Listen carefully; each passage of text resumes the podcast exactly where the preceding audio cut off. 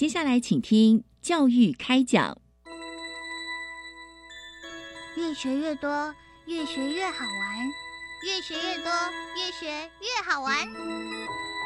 如果教育是春雨，我希望能滋养每一颗种子；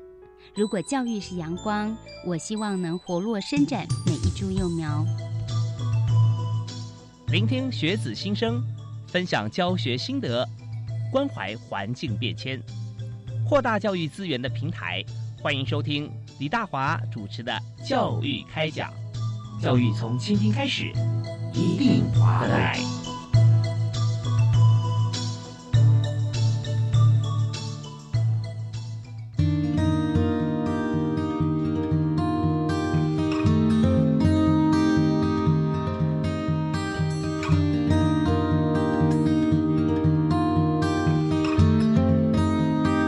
亲爱的听众朋友，大家晚安！非常欢迎您锁定国立教育广播电台收听《教育开讲》，我是李大华。那么在今天节目里面，我们谈了一个非常特别的话题哈。那我们常常讲说廉洁啊、廉政啊、廉政公署啊，从香港开始，我们邻近的国家里面哈，然后到台湾，或者说我们讲法治啊，像这些非常呃需要重视的一些议题。那我们通常讲说，哦，那在谁来谈谈？呃，就谁来听啊？那所有听众朋友都非常有像这样子的一个需求哈，我们去了解所有在我们的生活周遭，在我们国家里面体系里面啊，应该着重的这个法治教育。但是我们今天所谈的议题呢，跟法治绝对关系，因为这是教育部政风处啊所提供的一个议题。但是呢，我们访谈这这个法治教育呢，是属于学前幼儿的廉洁教育。哦，那这个就很厉害了啊！就我们知道万事起头难，或者从小培养是很重要的，所以我们把这个廉政的观念、廉洁啊这件事情啊，我们从还没有上小学啊，甚至这个幼儿园大班之前的幼儿哈，我们就能够教育啊，能够告诉他。可是怎么讲呢？怎么讲得清楚啊？是很困难的事情。所以今天呢，我们就请一位啊。不但讲话大人听得非常清楚，连幼儿哈该怎么样呃给予他什么样子的一个观念哈，再请专业的老师去告诉他们啊，也是可以跟大家来分析跟分享的。我们邀请世新大学行政管理学系的陈俊明副教授啊，陈老师在我们节目现场。哎，教授好，谢谢谢谢主持人。是真的，就我刚刚提到我自己没有接触这个议题的时候啊，就像刚才我们开始在在节目前访谈，我觉得很困困难。怎么样把廉政廉洁这件事情，去跟幼稚园的小朋友啊，甚至更小的小孩啊，让他能够明了啊？所以这一点啊，我们首先 先邀请呃我们今天的特别来宾哈，陈俊明老师哈，陈副教授来和大家来谈谈看，就是廉洁到底是什么啊？那跟廉洁相关的概念有哪些可以说出来，让小孩可以懂？是，我想这真的是大灾问啊，对多数人来讲。你跟大家讲这个连结，那大家其实这个字可能用的都比较少，有时候听也不是那么多。可是大家可能更容易跟它连结在一起的这个字 叫做贪污啊，贪腐啊。哦，它是相反词。对，那所谓的不连结就是贪腐。那这个当然重点就是那什么是连结？其实连结我们一般讲的话，它的英文字叫 integrity，i n t e g r i t y。嗯，这个连结其实，如果你看到在英语世界里面，它其实原来的意思就是一个人他做人正直、诚实，是。正直、诚实，integrity，对，integrity。那其实，在我们的企业里面，他们在至少在台湾，我们看到的翻译叫做诚信，嗯啊，企业要有诚信。是。那在我们政府机关里面来讲啊，因为呃，我们也 就是把它翻的跟我们。中文传统里面的这个“廉”呐，嗯，清廉的“廉”啊，把它有相同的意思。是呃，那所以呢，我们一般的了解里面，大概就是你只要一讲到廉洁，那大概就是表示它有啊不会贪腐的这种状况。那至于贪污是什么，我想可能也可以趁这个机会跟所有的观众朋友，包括主持人在内，呃，可以稍微说明一下。其实我讲这个还有一个原因啊，是因为我除了在世新大学行政管理系啊这样的一个研究政府的公共政策、政府的公共行政和管理以外，还有一个呃比较特别的身份，就是啊我自己本身也是一个在我们系上有的一个国际性的非政府的在台湾的分会的组织的成员。是这个国际性的非政府组织，它的名字叫做国际透明组织。嗯，这个因为。它是在总部在德国柏林的这样的一个国际性的非政府组织。是，那名称就是我刚刚讲的叫国际透明。各位，这个其实透明大概就比较容易让各位知道，我刚刚讲的廉洁、清廉的廉啊，清洁的洁，或者是贪污这几个字比较能够连在一起。嗯哼，因为不透明，那就有贪腐、贪污的可能。呀，没有透明、没有阳光照得到的地方，大概都会滋生一些细菌啊。所以哦，我们在政府机关里面，如果很多让我们纳税人觉得不是那么公开，甚至你让我有怀疑黑箱的作业，嗯资讯都被紧紧的扣住，外界无从知道。虽然我纳了税，可是我不知道我缴的税，你政府用在什么地方，是为什么要这样用？那用的效益怎么样？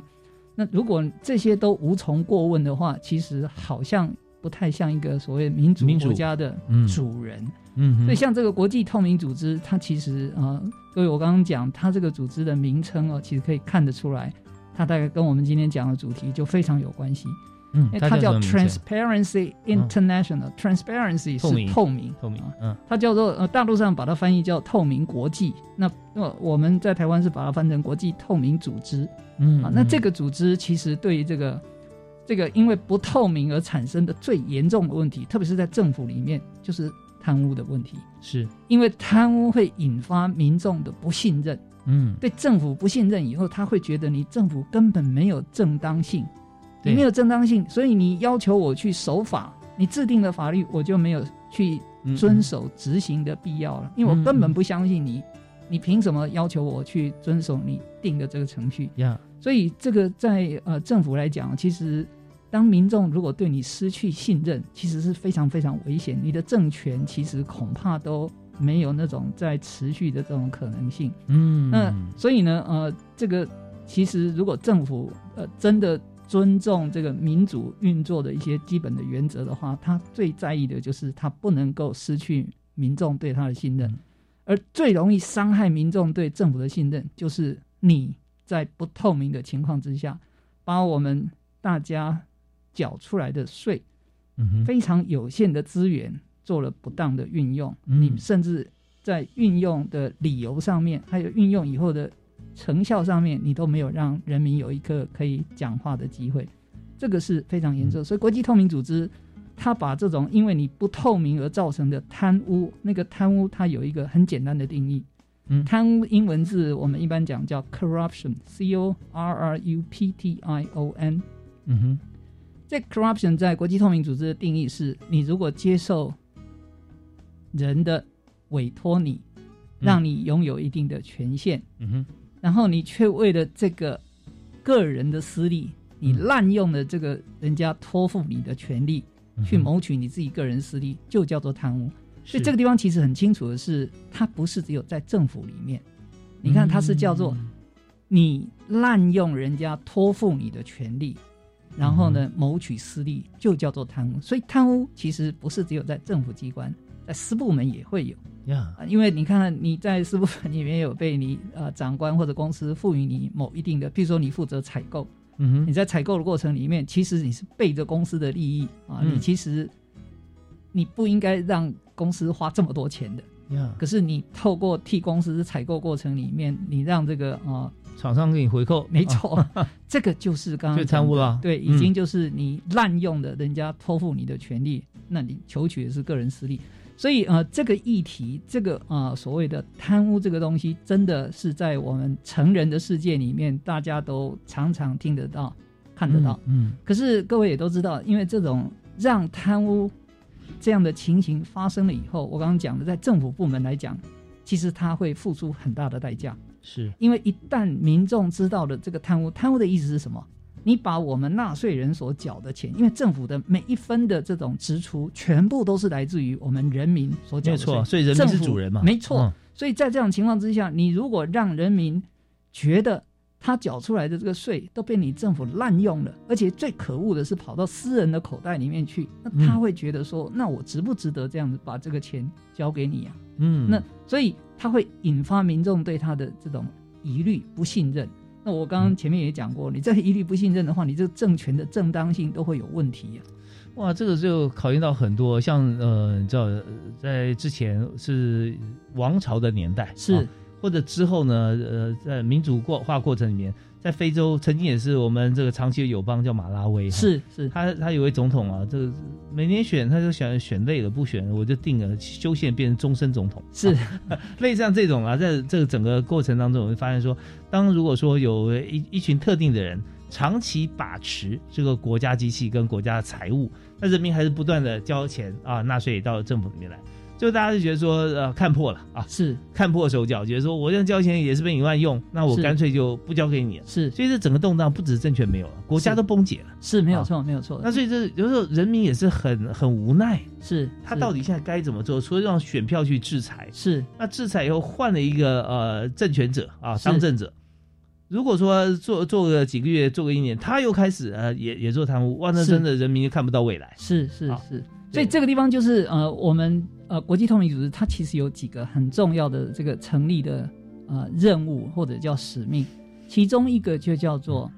raising awareness，就是唤醒所有的民众的意识。嗯你不要觉得钱缴出去的，政府的钱是公家的钱，因为它好像不是在你的收入上去让你减少了，或者在你的户头上减少。因为贪污有一个最糟糕的事情，对民众来讲，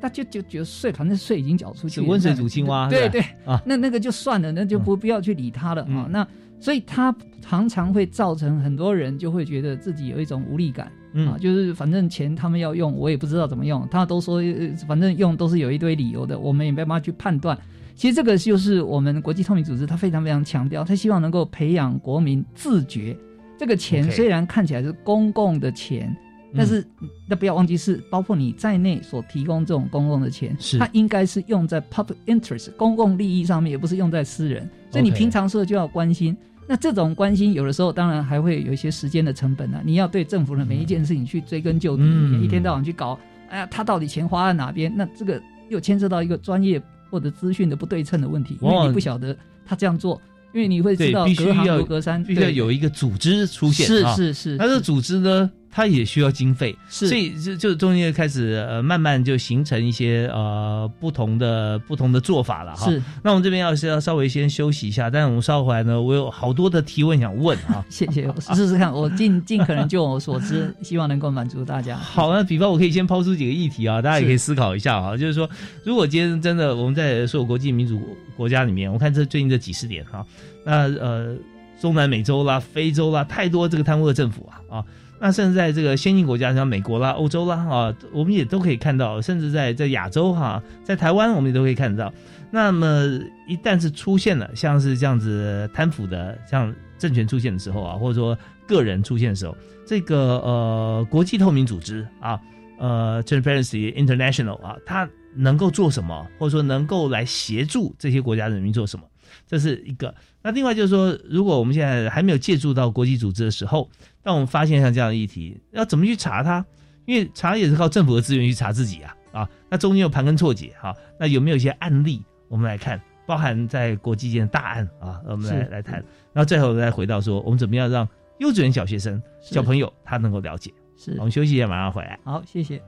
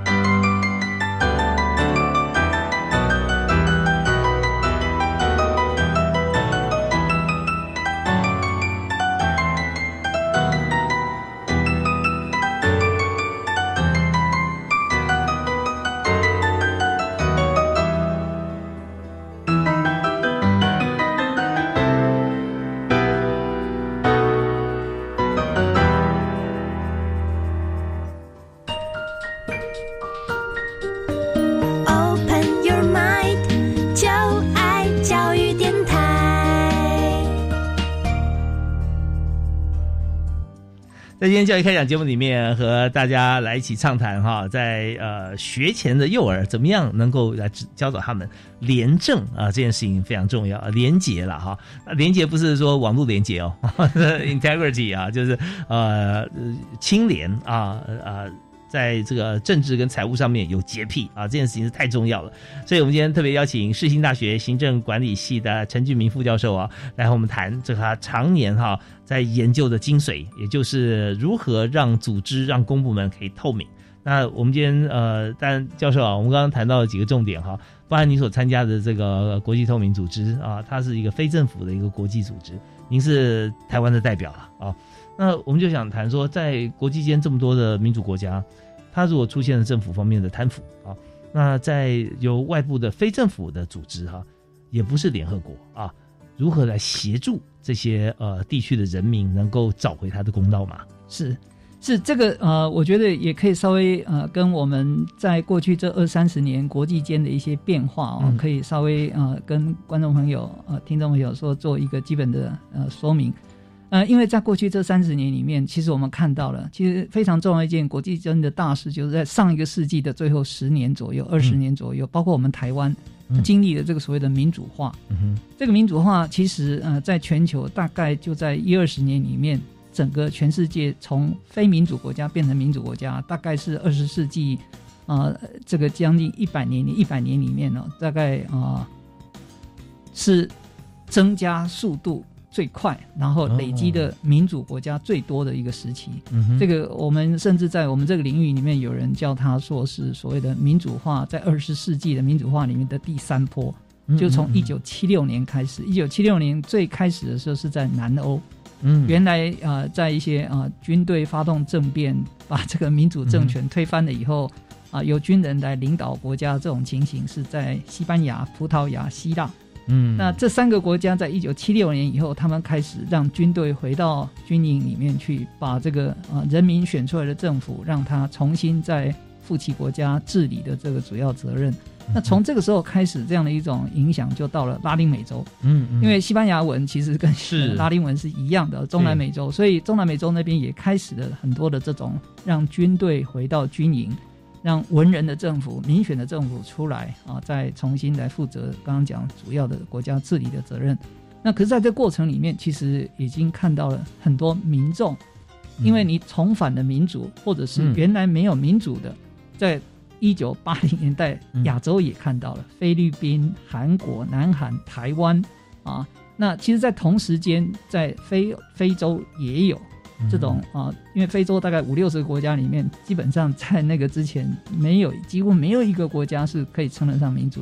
啊，比较像民主杆子出政权嘛。对对对。所以刚才教授讲的这个部分啊，就是原先呢这些军队不在军营里面，他在哪里呢？他的军军政府，没错，军人从政，到处都可以看到军人。对。然后那个军人去当兵呢，然后说：“我这个月薪水多少钱？”那他长官只跟他讲一句话。我给你枪，你还要想吗？所以白天是军警，晚上是抢匪。是是，这个真的是。那十年前柬埔寨才是这样，没有错，没有错。那在这个情形，连这个东欧前共产国家也是在啊八零年代开始出现了转变，包括像戈巴契夫这样的一个领袖啊，他主动的去让这个。整个前苏联做了一些非常非常明显的转变，所以到一九九零年代啊，各位可以看得到，从所谓的这个柏林围墙倒塌，是。这个全球大概基本上三分之二以上的国家都变成了所谓的民主国家，超过三分之以上的国家。那可是在这过程里面也出现一个问题，就是理论上民主了，它好像很多东西都可以公开透明了，嗯嗯，呃，实际上呃也确实如此，可是。你这个民主毕竟不是一就一触可及，他还是要让民众有一些基本的素养。你现在变成国家主人，可是你要先知道做国家主人也不是那么简单。是，你要有一些基本上要去注意的事情。你比如说，你应该要尽一点义务。嗯，你要不要去稍微注意一下这个国家交给了这些人来执政？你如果手上有这样的一票来决定谁来执政，那你要不要花一点时间去了解？这些执政过的人，嗯，你怎么去评价他？如果那些还想争取你手中那一票要执政的人，他们对你而言有什么地方值得你期待？你要花一点时间的成本去了解。那这过程里面，其实有一个很重要的判断的标准，就是他怎么样让你有一个基本的印象。你如果晓得他本身就是一个在我们所缴的税里面，他会好好的运用啊，让小钱产生更大的利益，他不会把这个钱变成跑到他口袋里面个人的私利。那这些人其实也要教育啊，透过教育才能够让我们的民众有这样的一种自觉。对我最要跟曹老师来互相讨教一下，就是说现在哈，嗯，大家都想花一点时间能够了解，是，但发觉还有难度，是啊。第一个难度在于说透明度啊，是我们讲说透透明度不是它的黑箱作业不透明。我们想象一下那个呃谍报片好，我今天呢有很多监视器啊，是我特工队我要进去，让中央呃就监控管理员知道说，哎，其实都没有什么异状。那怎么办呢？我就 copy 一段没有人的画面，我就反复的播放。是，要看到监视器的那个那个画面，觉得说，哎，都没事。事实上，他早就已经在里面这个暗度陈仓啊。是，所以我们在是不是在某些国家或或者说政府里面啊，他就会让人民觉得有些假象，他看不到。是。第二点就是说，我们怎么样花时间去了解啊？我们有这个义务，大家也想了解。嗯。那大家不但了解，还花长时间去了解，但未必了解到真相。为什么？因为。透过很多媒体是是，现在啊，政党政治或者说其他的啊，只要有两个以上阵营的政治，透过媒体啊，像张飞打岳飞打满天飞一样，是是，那我就选择我相信我要看的或资讯，是那这样的话，好像三号真理到底在哪里？是好像就不一定，因为每个人都有不同的角度谈话的看法，是，所以这个问题要怎么解决？所以其实这个部分，我想可以从几个角度来看到。第一个啊，主任提到说，这个刚刚讲这个，你可能还有这种啊啊，第一个就是所谓的不够透明啊。这个透明的，其实在国际透明组织的这个基本上定义，它是说可以让一般人啊，像民主国家里面的所有人民，他可以用简单、低成本的方式去知道你政府把人民所收来的税，它用在哪里，嗯，那用的效益在哪里？嗯哼，你让人民用简单，简单意思是说，你不用让我还要花很多的时间成本，甚至还要花很多的学习成本去了解你政府到底把我这个钱缴就是税这个钱用在哪边？你为什么要这样用？那最重要一点就是，那用了以后它的效益在哪边？嗯这个要让民众用简单低成本的方式。所以现在我们的政府其实也都在许多方面啊，他会倡导或者是实际上也在执行公开资讯的 open data。Open data 啊，嗯，资料的这种公开，甚至让民众可以加值去使用这个政府的资料。那这个公开的前提就是你公开，你要让民众可以减少他去了解那里面的资讯的成本，降低门槛。没错，要降低门槛。所以我们现在也看到很多政府机关，它不管是在公文的用语上面，嗯，或者是呃，它可以尽量的让我们呃科学有所谓的科普。嗯哼，啊，我们也希望我们政府机关各个专业的领域，它也能够尽量的用一般民众可以听得懂的话。其实我们现在有很多政府的这种负责跟媒体互动的这些啊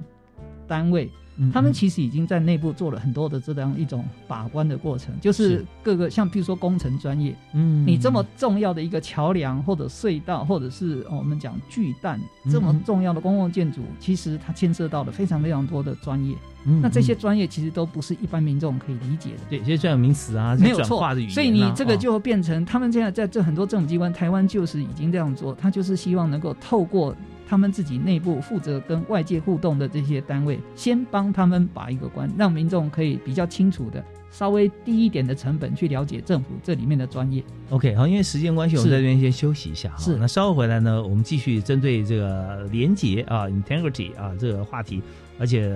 跟一般的民众，还有尤其是学龄前的儿童啊，可以怎么样呢来做教育接轨？我们继续访问世新大学行政管理系的陈俊明副教授。我们休息一下，马上回来。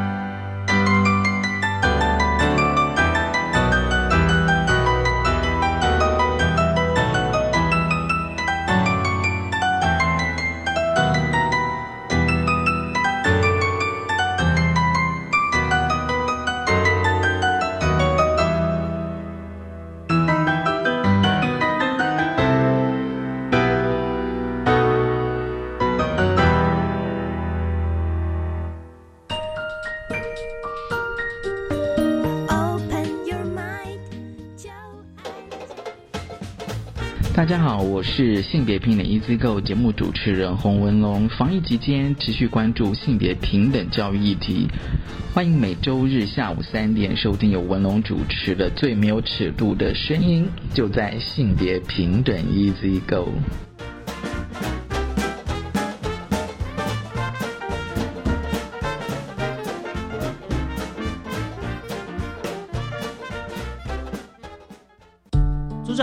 今年报名参加学校绩优环境教育人员表扬计划，分享环境教育成果好吗？好哦，我赶快到教育部绿色学校伙伴网络平台浏览。太好了，那今年啊，一共分为教育行政机关、大专院校组、中学组、国校组，有四个组别哦。好棒！相信一定可以鼓励更多人投入环境教育工作。报名从十月一号到二十九号收件截止。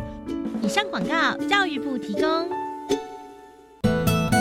大家好，大肠癌真普遍，每二十人就有一个人有大肠息肉，可能会变成大肠癌。平常时爱少吃烧烤红肉，多吃彩虹蔬果，控制体重，多运动，李且爱定期筛检，及早发现，及早治疗，好够今后哦。大肠癌唔免惊。以上广告由国民健康署提供。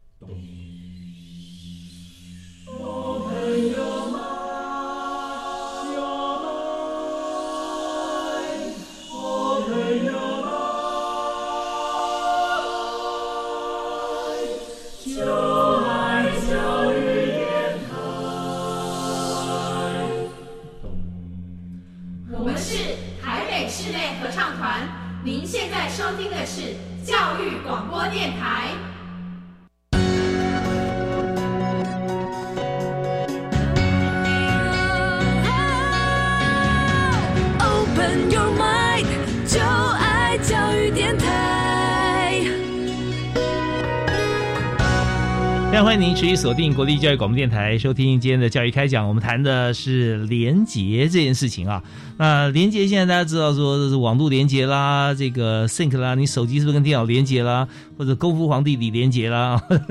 那到底什么是真正我们需要重视的连接？没有错，就是我们现在所想到的，就是一定要清廉，一定要正直，一定要洁身自爱。如果我们从事公共事务的话。教授刚刚也讲得很清楚啊，他不只是说在公部门里面哦，有时候我们在公司行号啊，朋友之间交付信任啊，老妈叫我去买一斤鸡蛋，我只买五颗哈，剩下钱我去买一包乖乖哈，这 这都是不够廉洁哦，所以小朋友也要注意。所以今天我们就特别提到学前幼儿廉洁教育该怎么做。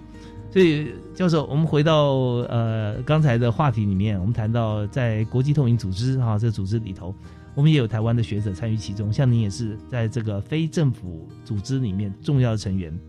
因为刚好提到说，我们需要、每个纳税义务人也需要花点时间嘛，啊，来了解一下你这个政府啊，或者说这你的税金是怎么用的。但是我们刚刚有提到说，各个不同的环节，我们可能资讯太太复杂，可能也许被误导啊，也许自己没时间了解，所以我们透过像这个国际透明组织哈。他能够做哪些的事情，能够协助这些国家人民？他其中第一个，我刚刚讲了，最重要的就是刚刚前面提到的，就是唤醒大家这方面的意识。也就是说，你自己是纳税人，嗯、你自己应该要先关心你自己的钱花在哪边了，被人家怎么用了，它的效益怎么样。这个刚刚讲过，所以政府也因应这样的一种民众所发出来的需求声。他把资讯要公开，嗯。啊，像我们国家也有一个法律叫《政府资讯公开法》，嗯。啊，这个是明文的规定，你政府应该把什么样的讯息揭露出来，揭露到什么程度，嗯。啊，那而且有这样一个很重要的共识，就是公开是原则，嗯、机密是例外，嗯、特别是在国防以外的其他的政府的这种啊政策的这种作为。他都应该要尽可能的公开，是。因为他要让民众基本上能够实现你所谓知的这样的一种权利，更何况钱是他出的，员工要向老板报告，没错，啊、是。那接下来的问题就是，那你知道了以后又怎么样呢？嗯，因为政府不是只有把资讯公开啊，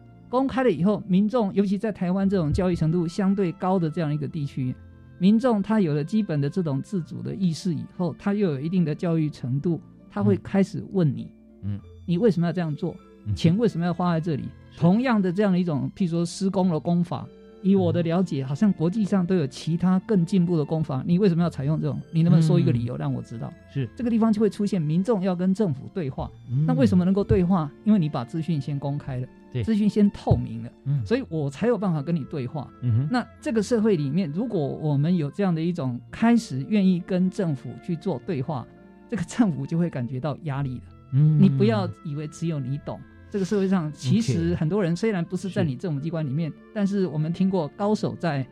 民间呐啊，所以呢，政府其实也有这种 基本的了解。那尤其是这样，你一旦出现了政府他所做的政策或者准备要怎么做，甚至他做的一些后果，其实都有开始民众去对他品头论足，所谓的指指点点的时候，其实政府他当然就要晓得你不可以忽视它，甚至你还要开始要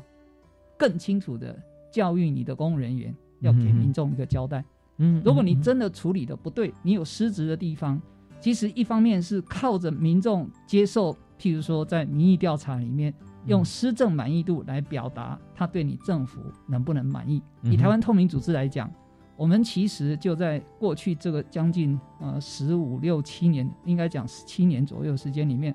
啊，台湾透明组织在国际上这个呃一百多个国家的这个透明组织的呃分会里面，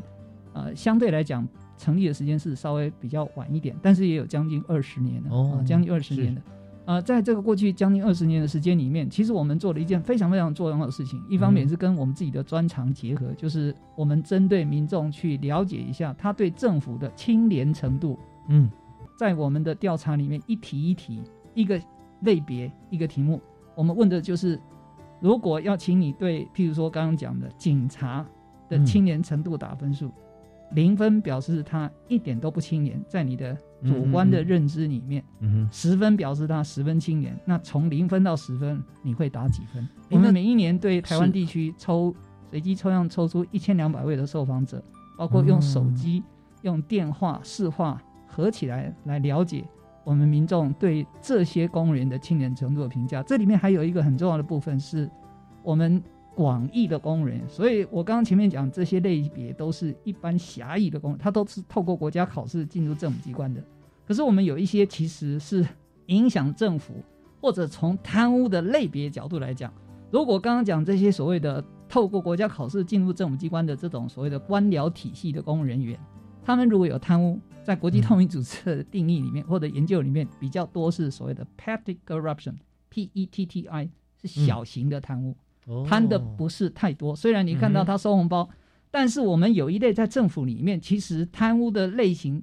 被归为叫 grant corruption，G R A N D，那是哪一部分呢？那个是我们在我们的调查里面纳入了六类，第一个是中央的部会首长，也就是政治任命的这些部会首长，是，然后还有一个县市长，他们是民选的，嗯哼。那第三种是乡镇市长，嗯，第另外一个是民意代表的部分。我们的民意代表包括立法委员、县市议员、乡镇市民代表，我们也把它列入广义的公务员里面。OK，那所以这个六类加上我们前面讲的十几类，这个我们一般跟民众互动比较多的公务人员，我们把它变成每一道题目。每一年我们都针对台湾地区随机抽样的受访民众，一题一一个类别一个题目。刚刚讲从零分到十分打分数。是，所以我们每一年把这个结果做出来的话，会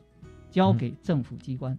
也在我们自己的台湾透明组织的网站上会公布。刚刚讲国际透明组织，它其实很重要一个成立的目的就是唤醒民众的意识，是。你自己要去自觉，那个政府是需要你去监督的，因为你要知道你的钱被花在什么地方。国际透明组织其实它在唤醒全球的民众的注意上面，它做了另外一件事情。就是它把全世界绝大部分的国家做清廉程度的排行榜，政府的清廉程度排行榜。那新加坡在这个全世界大概至少在过去这几年，都是一百八十个国家的政府呃被拿来做这个评比，呃评比里面，新加坡大概都是在第一名到第十名之间。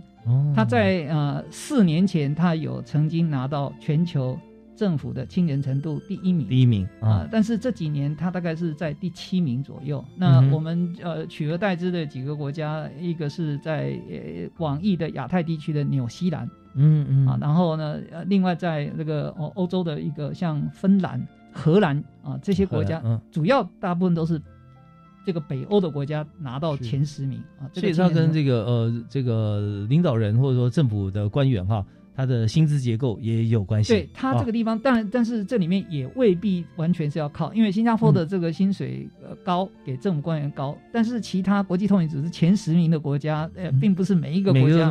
对，所以它还有一些其他的原因造成这个啊这个国家。那主要的一个部分就是你这个国家基本上真的，我刚刚讲的就是国民的基本的这种素质，从小被培养的素质。所以刚刚主持人提到，我们今天其实一个很重要的话题就是你怎么样让小朋友。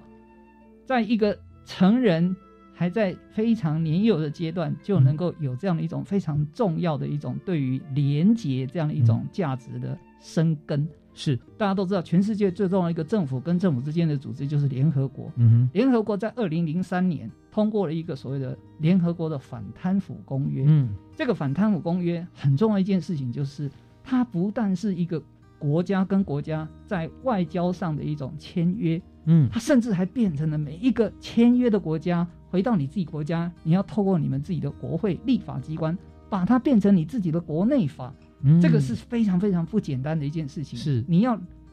将近两百个会员国，每一个会员国都在他的国会里面通过。嗯，这个其实时间真的花的很长。嗯，因为你这每一个国家情形不一样，你要让它一个一个都通过，这个是这个真的了不起。可是也因为这个原因，所以呢，呃，联合国的反贪污公约变成每一个国家的国内法以后，他们这里面就有一项，就是你每一个在国内法通过了以后，有这一个法的国家，你开始要每三年，嗯，要做一次评鉴，这个评鉴要请其他的国家来对你做评鉴，嗯哼，其他的国家来做你做评鉴，而且你要提供你这个整个评鉴的报告公开给全世界。那我们台湾大家都知道不是联合国的会员。可是我们完全遵守这种联合国对于它的会员国的要求，嗯，那我们在二零一八年这个呃做了这样的一个国家报告，请了六位这个领域的权威来做评审评鉴，那他们在这个报告里面就建议我们，因为他说台湾其实在许多方面做的相当好，这个也其实从国际透明组织刚刚讲这个全球的政府青年程度评比里面，我们已经连续几年啊，这个非常不容易，在最近这几年。都是在全球一百八十个受评的政府里面排名是第二十八的，嗯啊，排名二十八，各位二十八也许不是第一啊，不是第十，但是。其实相对来讲，相对真的是不容易的，好过其他一百真的六十个国家啊。当然，这个中间要有进步的空间还多，但是也因为这样一个评比的结果，他们提醒我们，你政府应该再尽可能的往下扎根，嗯，所以才会有这样一个对学前的教育啊，非常非常的需要。其实这个连接对小朋友来讲，在四个地方可以去帮他帮忙他建立培养。是哪四个地方？现在大家耳朵都竖起来了，好就想说知道这小朋友，尤其学龄前哈，那该怎么了解？听段音乐，稍后回来我们也就继续请我们今天特别来宾，世英大学的陈俊明老师哈，陈副教授来跟大家谈礼义廉耻四维八德啊，对不对啊？那这些好像以前从小开始啊，就朗朗上口，而且有些案例，或者说用这个身教啊重于言教的方式。哦，那这跟我们现在做法有没有哪些是可以相连接的？我们休息一下，马上回来。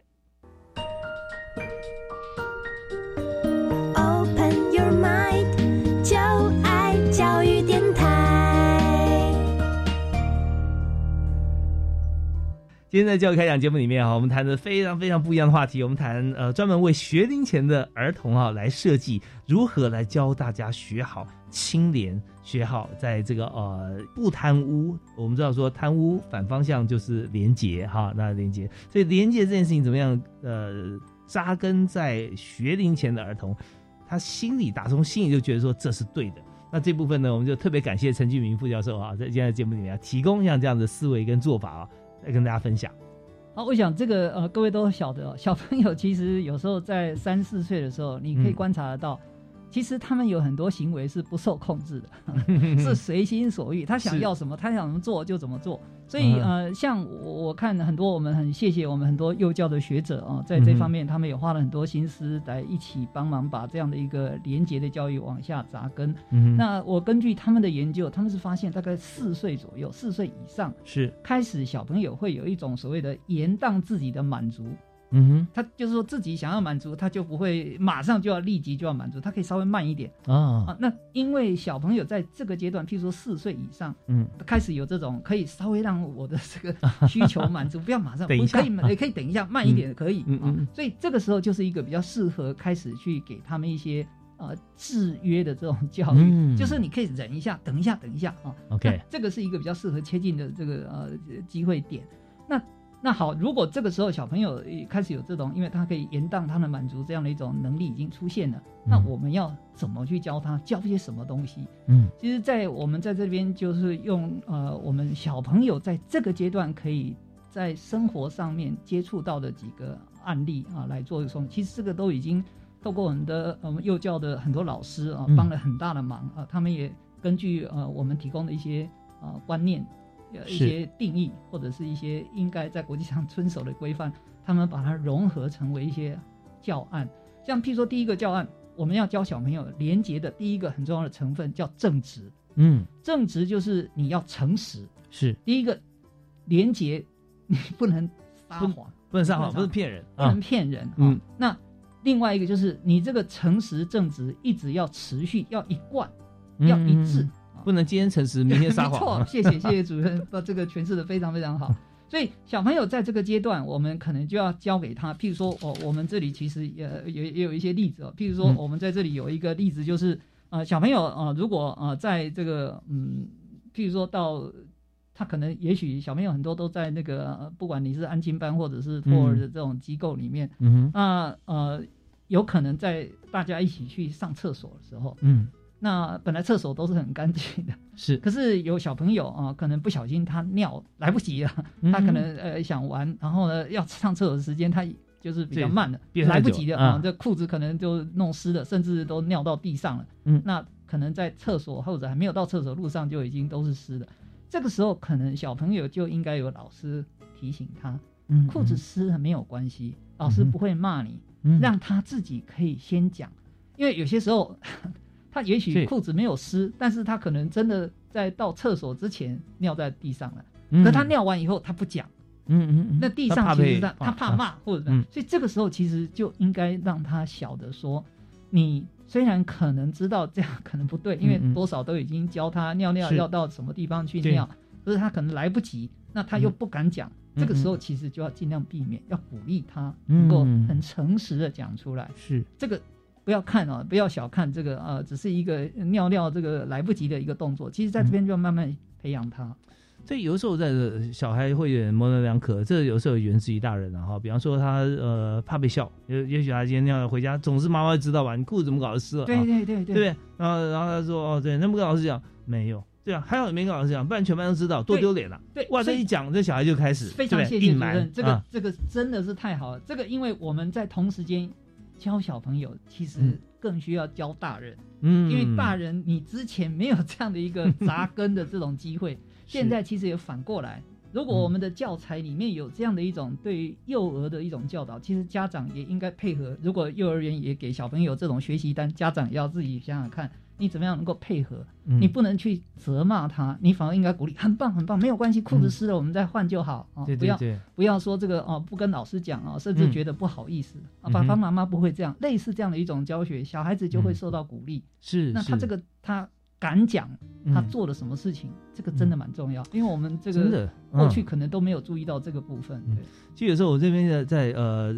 从另外一个角度啊来插一个话啊，就是说我们常在职场上面说，呃，你千万不要哈、说对不起啊，职场上最怕的就是对不起先生。那老板就都不会管管你说呃对不起，你很有礼貌，就想为什么你每次都犯错啊？对不起有什么用啊？他可以回复吗？其实这时候哈、你要更激进一点，你直接说我错了，是是，对不对？是我这个地方我做错了，对我做错了，我做错的意思是什么呢？就是说不是对不起，说对不起就算了，是我做错了，而且你最好思考说我下次怎么样会做对，或者直接来询问说老板，这我做错了，请你教我，我怎么样可以对？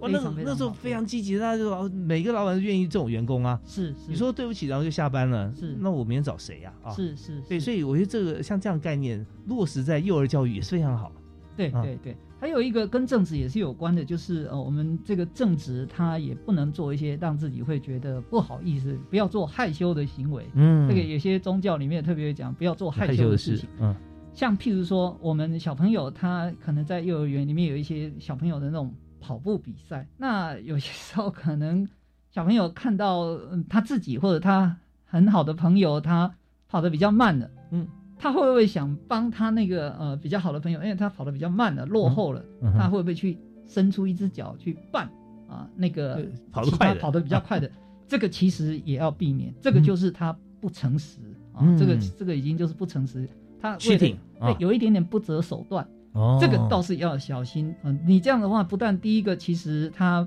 不诚实，因为大家要凭真本事嗯啊，大家来。你这个中间用了这样的一个手段，你为了要帮你的小朋友，嗯也许小朋友还不会这样做了，但嗯很难讲。有些小朋友他可能接触的这个环境比较不一样，这个太可怕了。像我们奥运啊，如果说你在对手这个牛排上下药啊，对不对？是是，被抓到时候就就不是说呃扣扣除你的资格，而是你会面临到刑责。是啊是是，所以这个正直的这概念，至少这两个都应该要有啊。嗯那嗯另外一个就是，譬如说，我们也希望在这中间顺便也培养他们公平嗯啊，公平这个正直其实跟公平有时候是连结在一起的。我们讲这个连结，公平就是以我们大人来讲，你不要有特权。嗯嗯你为什么可以？譬如说，我们看到有一些民意代表，或者是有一些啊、呃政治人物，他想包政府的工程，嗯。他就可能要希望闪避某一些规则。呀，那这个嗯基本上就是已经从小就是没有公平竞争的这种信念。对。你要用你的权、你的势，让别人跟你不一样，嗯。哼。然后呢，满足你个人的这种私欲。其实小朋友在这个阶段，其实就要注意一下，你你不可以为了要得胜啊，你这不择手段，或者你去做一些违反公平，因为你让别人这样的话，你其实已经。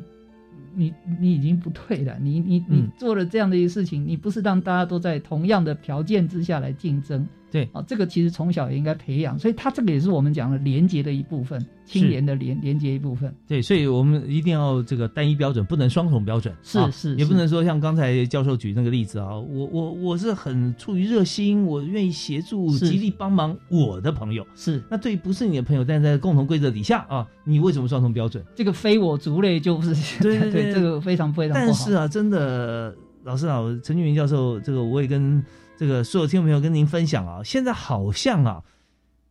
有些时候这些不正直或怎么样，变成可以被理解，我是因为这样，然后变成一个常态。我觉得这个社会这样演变成的太可怕，是是，对，是所以我们一定要从像教育方面啊，从小来做，而且最重要，就像您讲的，家长也要学，因为是家长有时候在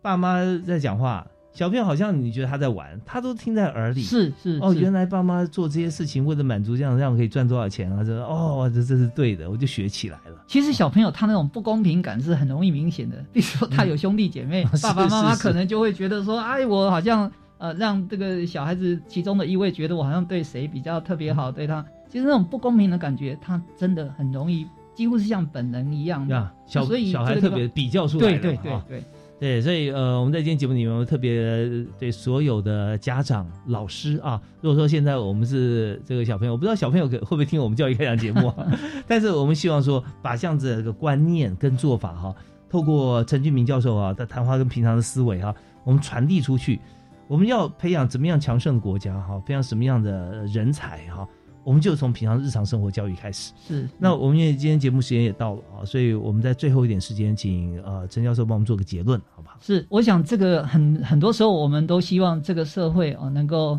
让我们所期待的一样美好，可是这个美好真的是需要建立大家有一些基本的素养上面，而且这些基本的素养它更需要是从小就要养成。那这些东西，老实说，其实也不是只有为了要追求一个连结，其实也是一个让你跟其他人能够和谐、和平相处的一个非常重要的这个养成过程。所以，我们在这边讲这个，听起来好像是比较呃抽象或者远了一点的这个所谓的连结啊，清廉的廉洁、清洁的洁。其实它那里面，我们刚刚讲的这几个概念，其实也许还有一点点可以补充一下，那就是除了这个连结，刚刚前面讲了正直、诚实、一致，另外我们刚刚讲公平，其实还有一个很重要，叫守诺言。像是一样是小朋友这个部分，小朋友在这个过程里面，譬如说我看到有一些小朋友幼儿园，他这个老师鼓励小朋友回家拿你最喜欢的玩具来让同学分享，很好，他教小朋友要懂得分享。嗯，可是在这个分享过程里面，可能有一种状况，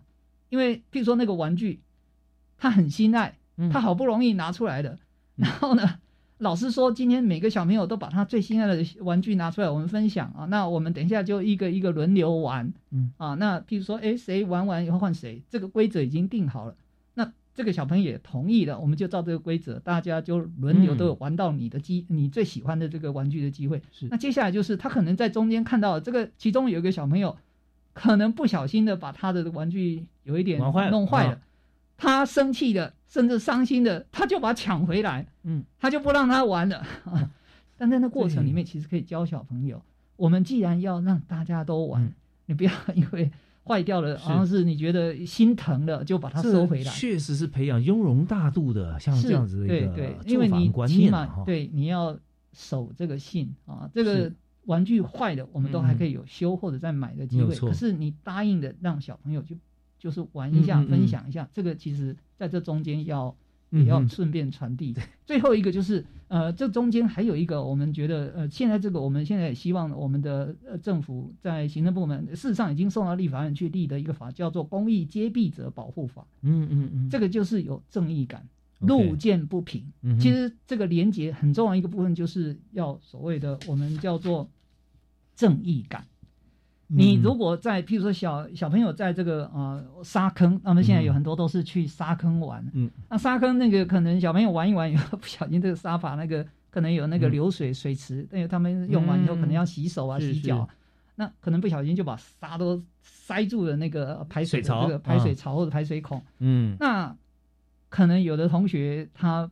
不知道，无心的、啊。那有的同学他是做了，他不敢讲，就像我们前面讲的，他不敢讲出来，因为他被怕怕被骂。嗯可在这样的状况之下，如果刚开始那个沙可能还是少的时候，也许呃可以就是让小朋友暂时停一下那个游戏，不要让沙再往下流了。嗯那老师如果事先知道的话，那他可以让后面这样的事情不要让它恶化，嗯嗯情况变嗯得更不可控制。那这个地方其实因为老师不可能时刻都在旁边，对，这个时候就需要有小朋友能够告诉老师，呃，嗯那个现在的，譬如说这个沙坑好像塞住了，嗯那就有小朋友敢去告诉老老师，那个沙坑现在水都一直流不下去哦，怎么样怎么样？那这个其实要培养小朋友见义勇为，嗯嗯嗯，要有正义感。是啊那个你，因为我们现在很担心，就是这个社会里面，其实很多时候像这种贪污，其实是相对比较隐秘的，大多数人都不知道。所以那个知情的人，你如果再不讲的话，那其实就没有那个机会，或者是要增加非常多的成本才能够把那个真相找出来。所以你如果知情的人，知情就要提供，站在这种所谓的道德勇气、正义的这种角度讲，这个其实我们现在都很担心自己做所谓的廖北亚啊，就是去做这检举的人会被报复。所以我们现在全世界这个，尤其国国际通讯特别特别强调，政府要去立这样一个法，彻底的保障这种敢于出来检举。像有的时候证人保护法之类的，是类似证人保护法，嗯甚至这种公益揭弊，还不一定一定要做到做证人，在法律上，你只要有弊端，你觉得有问题的，你敢出来检举，你要保护他不受到报复，甚至不能在他的工作场所上受到歧视，任何有形无形的歧视，造成他心理压力。这个其实都是政府应该去把这个法立出来的，这个才能够让这个所谓的廉洁啊能够比较完整的落实。谢谢。真的太重要了哈！有时候我们在这个过程中哈，我们制度不完善的时候，就变成寒蝉效应。啊是是，或者说有时候我们就会觉得说，在整个过程中，其实加害人并不是最可恶的，而是旁观者。是是，因为旁观者只要稍微有一些动作，那可能就憾事不会发生啊。所以这些部分我们知道很多根本的问题，我们从根本的实际来解决，就是从学龄前的孩子啊。是。那在这里我们也常常会提到几句话啊，说孩子啊，你这个要比我更强啊，这没问题哈、但是说孩子啊，我不能让你输在起跑点。是那这时候你要是你要考虑，你用什么样手段不输在起跑点？再就还是呃你要赢在终点哈、可是大家知道，起跑点跟终点中间最重要，我们人生生命过程就是中间这一段时间了啊。整个过程里面，我们希望说，我们不管有没有赢在起跑点啊，起码我们都是跟所有在过程当中的朋友啊、竞争者或者朋友啊，我们可以手牵手一起走到终点啊。那这是人类最美好的一个情形啊，一个过程。但这一部分呢，我们也很感谢啊，在今天特别来宾，世新大学的行政管理系陈俊明副教授啊，他多年的研究啊，然后也把最能够让年幼的孩子能够理解的公平、正义、普世价值深植人心。我们再次谢谢孙教授啊，不但是你提出来啊，也让这个所有朋友哈、真的在小朋友的时候都能够呃理解哈、能够学到。好，我们再次谢谢您，也感谢呃所有听众朋友收听教育开讲。我们今天时间到了啊，在这告一段落，感谢大家啊，谢谢教授谢谢，谢谢。拜拜。